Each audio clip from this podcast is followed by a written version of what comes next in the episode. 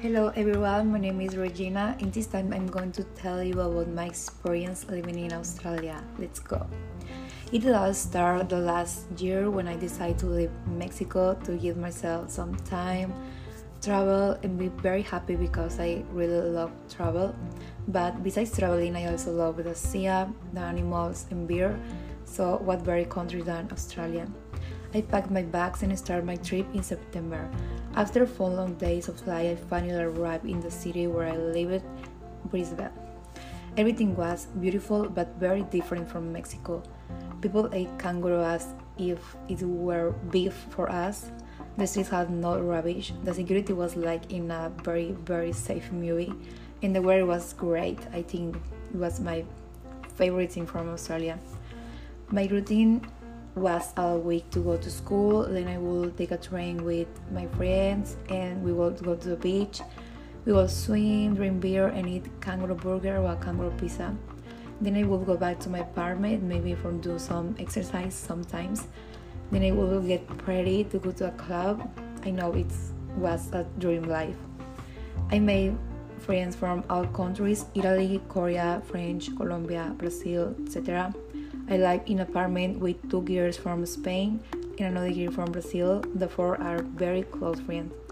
My teacher were Australian and my boyfriend too. My boss too and I meet a lot of people from, there. I took a drink with my friends from Europe to the capital Sydney to celebrate New Year's.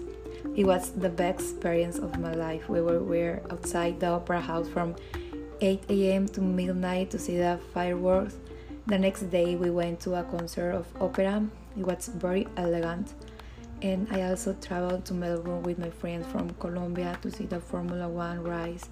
But to my bad luck, the pandemic began and was cancelled. So we went to climb the tower of the city, to Australia, sanctuary animals, and to the beautiful beach of the Twelve Apostles. And of course, I cannot forget to tell you about my work. It was a babysitter for twins.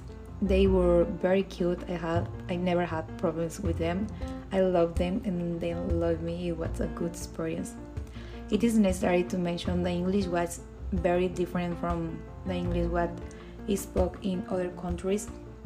For example, in Australia, you do not can say beer or mm, the months. It's it's not September, November, October. It's like September, November, October, mm, the corner, the beer. I think the words that end with E and R are changed for A.